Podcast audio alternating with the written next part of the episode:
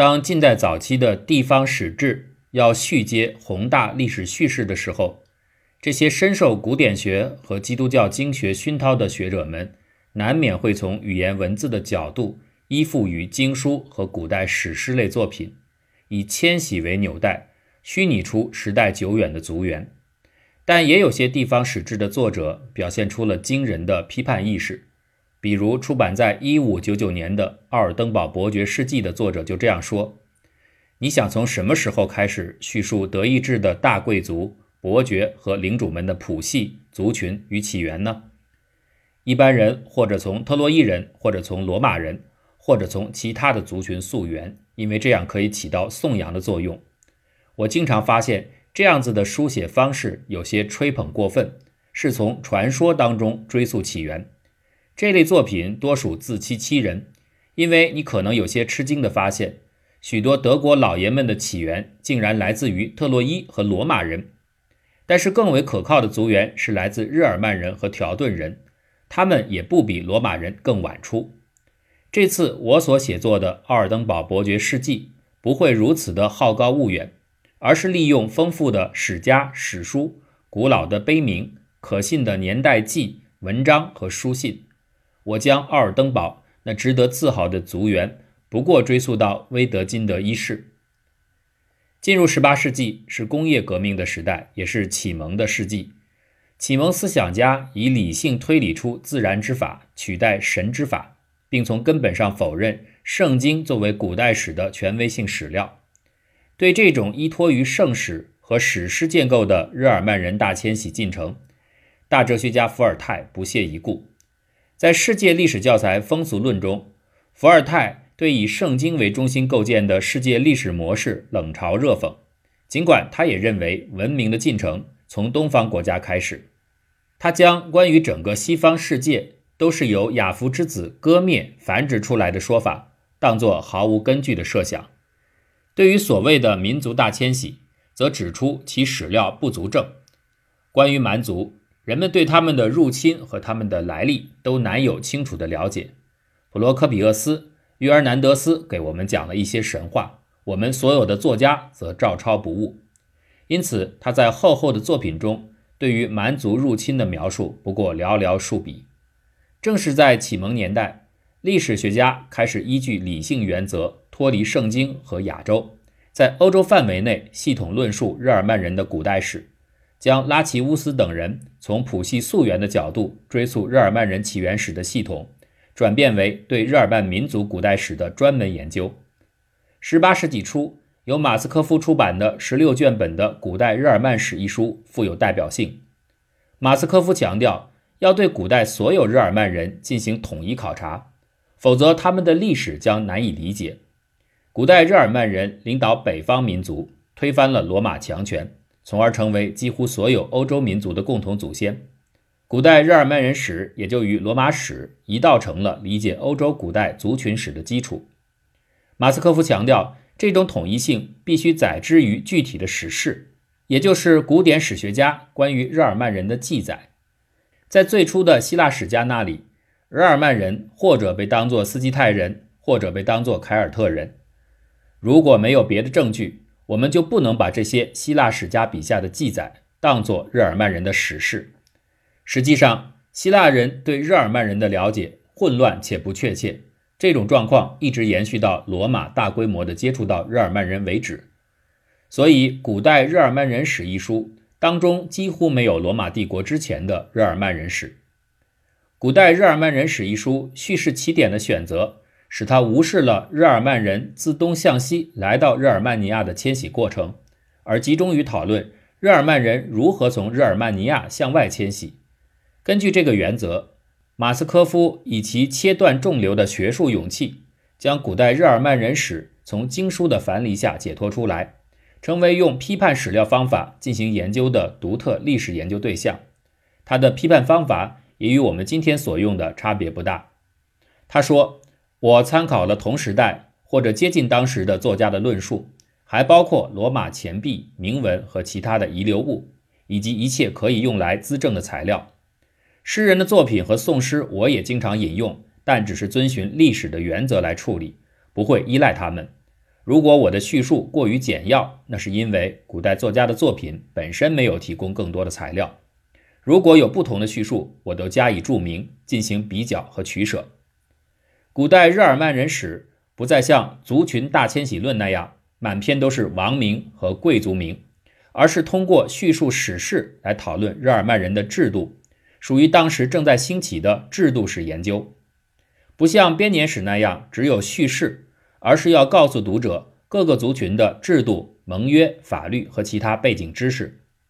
族群大迁徙论》用拉丁文写作，有给当时声名显赫的福格尔家族成员约翰·雅各布·福格尔的献词，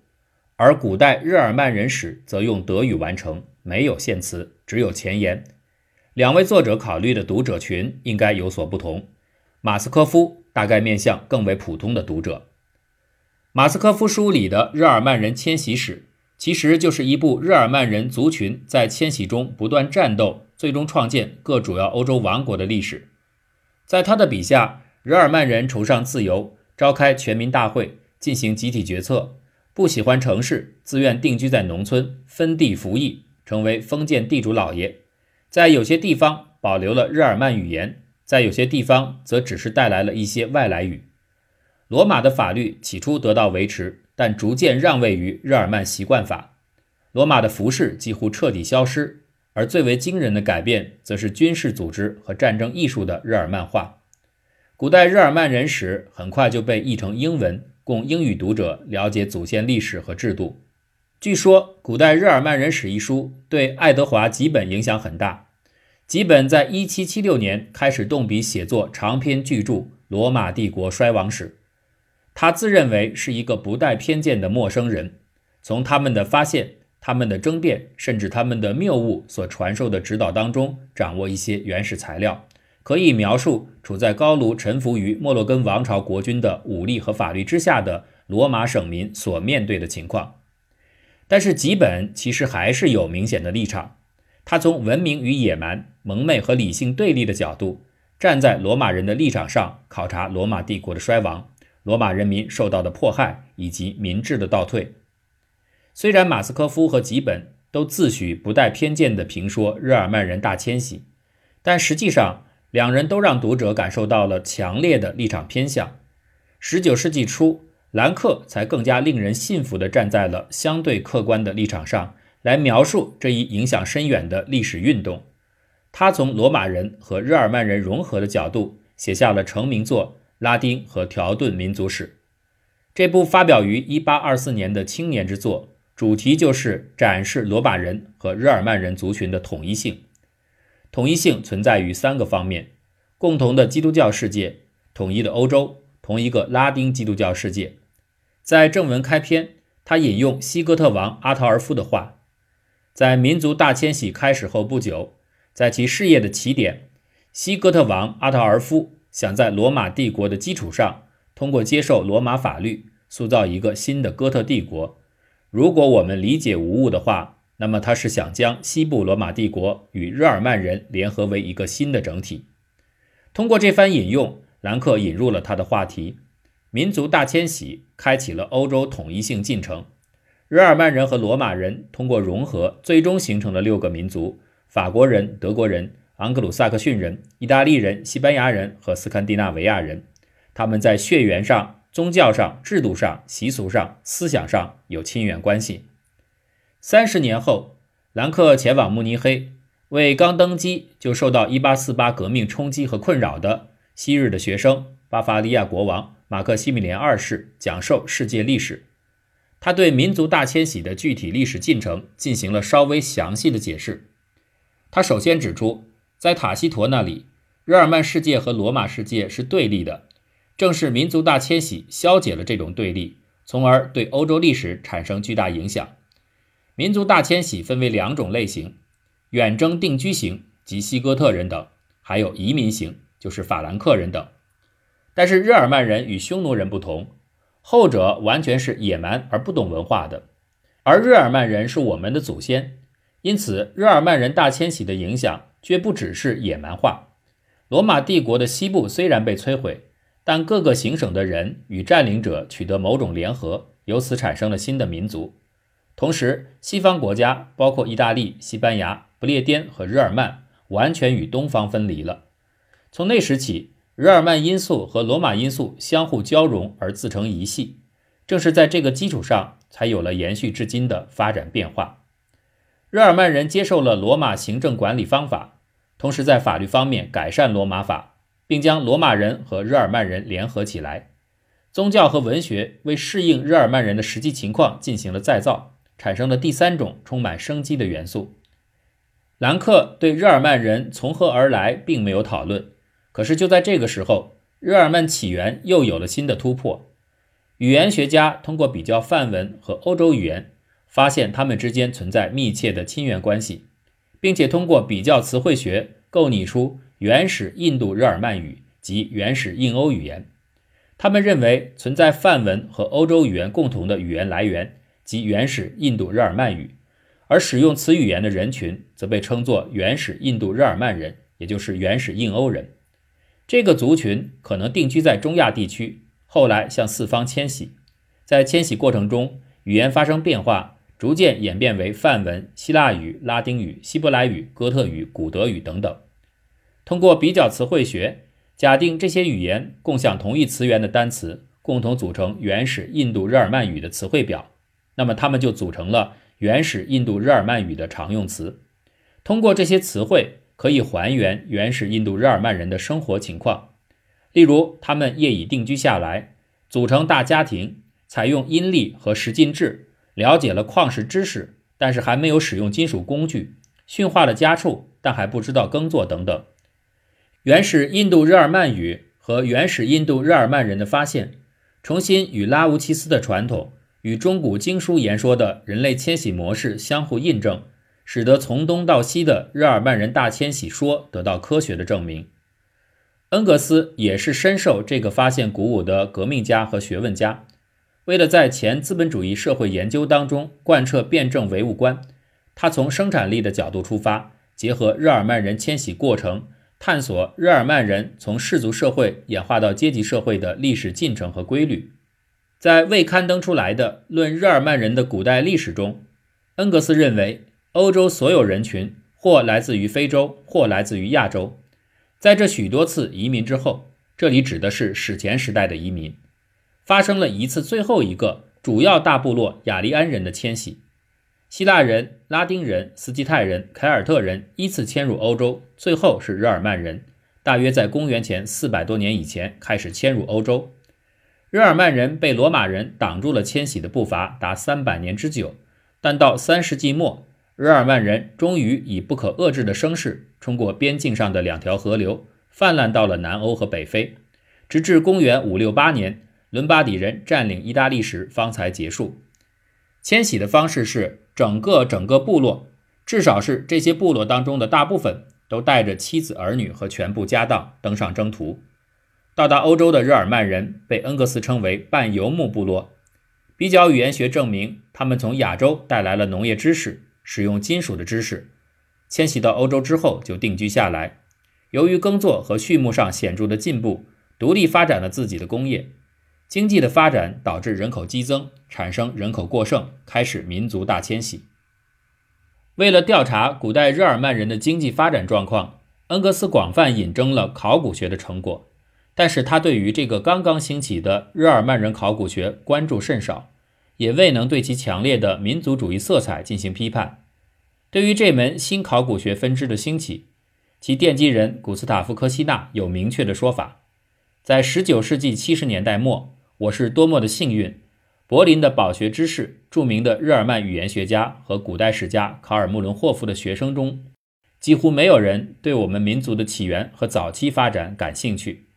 在八十年代初，所有富有批判性的、视野不受限制的人们，都将欧洲作为原始印度日耳曼人的故乡，从而使我不再忽略原始印度日耳曼时期的欧洲各民族问题。在意识到考古发现和民族文化之间的关联后，他提出，只有先确定了该民族故乡的正确地位，才能展现这个地区的文化史。换言之，那里出土的文物才会清晰地展现出一个史前期的地层顺序，然后确立相对的时间坐标和绝对的时间坐标。这方面富有开创性贡献的就是奥斯卡尔·蒙特里乌斯。他在1885年对瑞典的青铜时代所做的年代分析非常重要。借鉴瑞典考古学的成果，科西纳认为那里就是古典日耳曼人的故乡。但作为语言学家，科西纳也充分发挥了自己的优势，将文献回溯与考古学结合，通过类比，从清晰的现在或者从富有文化遗留的古代向前回溯，照亮黑沉沉的史前时期。最好是通过古代史。回溯到历史文献的开始时期，然后一直到更为古老的年代，尤其是将有关特定风格类型的知识和考古发现相互印证，将具有明确地理界限的民族整体在考古学中呈现出来。在他看来，史前文化是文化裂变的结果，它不仅与地理上的变迁相关，而且也往往意味着人种的改变。科西纳明确反对日耳曼人起源的亚洲说。他将自西向东的日耳曼人大迁徙理论完全排除在视野之外。通过纸上记载和地下文物的印证，科西纳认为斯堪的纳维亚是日耳曼人的故乡。早在新石器时期，日耳曼人就已定居在那里。最初的印度日耳曼人自多瑙河流域兴起，然后向四周迁徙。最迟在公元前三千年，原始印度日耳曼人定居在瑞典南部、丹麦等处，逐渐形成原始日耳曼人。到公元前一千四百年，就青铜文化形成，日耳曼人同时向外迁徙。约当公元前四世纪，日耳曼人渡过美因河，进入南德意志，同时也向东西方迁徙。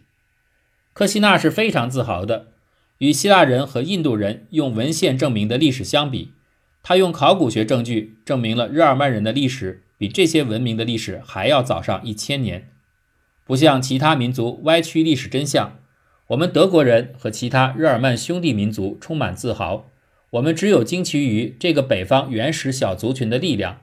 在史前和古代征服了整个斯堪的纳维亚和德意志地区，在中古时期征服了整个欧洲，而在近代早期向更远的地球各角落传播。科西纳本人对罗马帝国晚期发生的民族大迁徙没有做太多评论，但是在他的影响下。德国考古学界确定了经典的日耳曼人的考古地层年代学。约当公元前两千年，欧洲的原始印度日耳曼人与当地土著结合，在波罗的海沿岸形成原始日耳曼人，并进入青铜时代。德国首相俾斯麦的身体特征被认为是这个族群体质的典型代表。约当公元前八百到公元前五百年，日耳曼人进入旧铁器时代，开始向四周迁徙。此后，受凯尔特文化的影响，进入到新铁器时代，直到公元前一百年。接下来是罗马化时期，受到罗马行省文化的强烈影响，开始民族定居。在此后民族大迁徙时代，日耳曼人冲破罗马帝国防线，扩散到整个欧洲。受到科西纳的巨大影响，日耳曼人考古学的工作指导原则就是自后向前追溯，在欧洲找出原始日耳曼人。乃至原始印度日耳曼人，并确立现代德意志人与原始日耳曼人之间一脉相承的历史沿承。德意志考古学试图揭示过去的状况，证明这种发展的连续性能够跨越数千年。一九零四年，路德维希·施密特综合考古学、比较语言学、地理学等各种辅助学科的研究成果，以历史时期的文献考证和梳理为主，发表了集大成式的作品。日耳曼民族全史至民族大迁徙结束，按照属于东德意志的日耳曼人、属于西德意志的日耳曼人和属于北德意志的日耳曼人三大族群安排章节，提供了有史以来最为系统的民族大迁徙史。他承认各个日耳曼人小部落聚集在某个强而有力的部落旗帜之下，导致日耳曼族群处于急剧的变动中。但日耳曼人一直具有强而有力的统一性认同。在民族大迁徙开始后，日耳曼人按照部落建制组合起来，每个部落约一百个男丁，由推选出来的酋长或者小王公率领。上面的领导人是公爵或者国王。王的权力其实非常有限，但兼有军事领袖和祭司职责，所以经常同时有双王被选立。日耳曼人战力很强。所以战士总数目并不大，日耳曼人军民不分，打仗是家常便饭。进入罗马境内后，王权得到强化，建立王国。施密特也承认，由于史料不清，各个族群究竟来自何方，如何开始，缺乏坚实的证据。关于史前期的论述，施密特主要依赖于科西纳，他的民族大迁徙史也是在日耳曼人统一性这个前提下进行的论述，而这种统一性就是德国人的祖先。